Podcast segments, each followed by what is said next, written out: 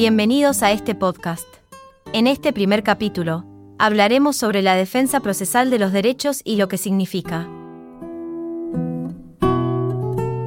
Antes de comenzar, es importante recordar cómo fue el origen de Roma, ya que a partir de esto podremos comprender la defensa procesal de los derechos. La historia de Roma comienza con la Federación de las Gens, grupos que creían descender de un antepasado mítico común y estaban bajo el liderazgo de un jefe vivo. En este contexto, no existía un sistema legal para resolver disputas, y los conflictos se resolvían a través de la violencia y la guerra. Con la evolución hacia la ciudad y las quivitas, se introdujo un sistema para resolver conflictos de manera más pacífica, surgiendo la necesidad de la defensa de los derechos.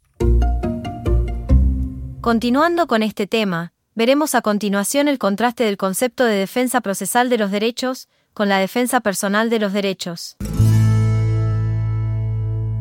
El pensamiento moderno se centra en la defensa procesal de los derechos, lo que implica la protección de derechos fundamentales como la libertad, la vida y la propiedad.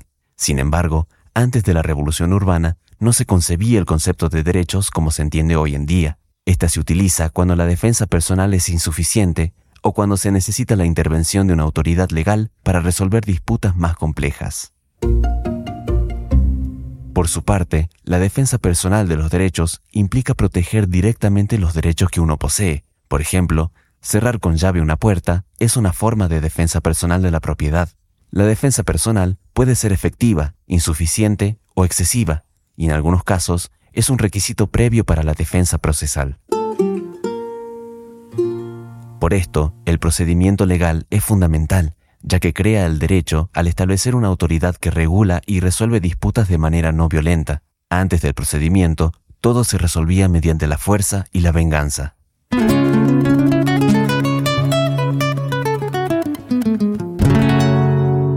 Como resumen general de este episodio, vamos a entender que la defensa procesal de los derechos se refiere a la protección de los derechos a través de un sistema legal organizado, que surgió en Roma como una evolución, desde una sociedad basada en la violencia y la guerra, hacia una civitas más organizada y pacífica. El procedimiento legal desempeña un papel fundamental en la creación y protección de los derechos al establecer una autoridad que resuelve disputas de manera justa y ordenada. Esto fue todo por hoy. Recuerden ver la teoría en los libros, no solo en el módulo. Los esperamos en el segundo capítulo de este podcast.